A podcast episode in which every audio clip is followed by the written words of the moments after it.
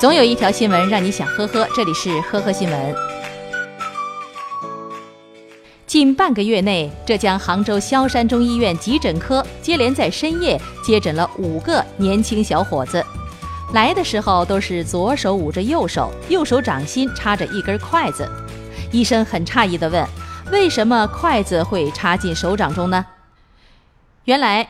最近网上有一个非常火的开啤酒的视频，视频里的人拿着一根筷子，很简单的就把啤酒瓶给打开了，这引发了很多人的模仿。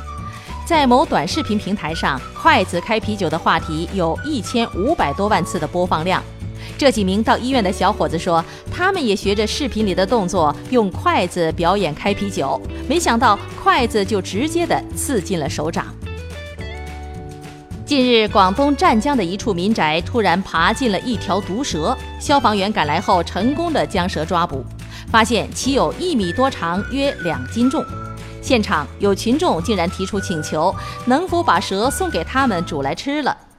消防员现场科普了蛇的危险性，并拒绝了他们的要求，最后把蛇带到野外进行了放生。网友纷纷表示，这次一定是蛇报的警，感谢消防员的救命之恩。今年五月，刚到上海不久的张先生去一家文化传播公司应聘助理。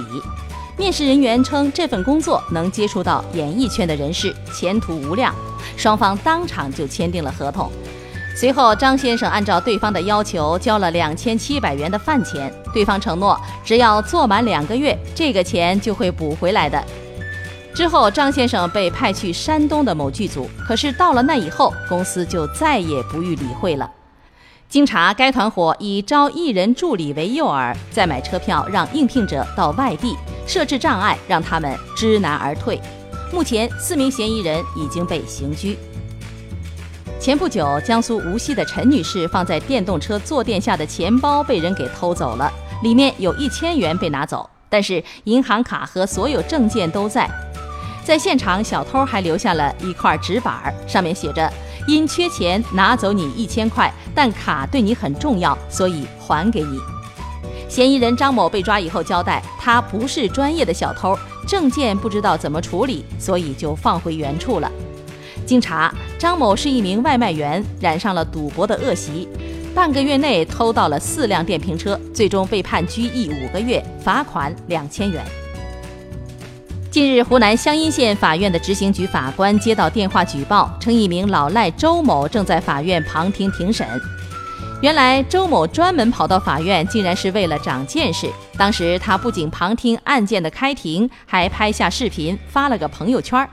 后来，民警将周某带出法庭进行讯问，但是他仍然态度强硬，拒不还款。最终，周某被司法拘留十五天。感谢收听今天的呵呵新闻，明天再见。本节目由喜马拉雅和封面新闻联合播出。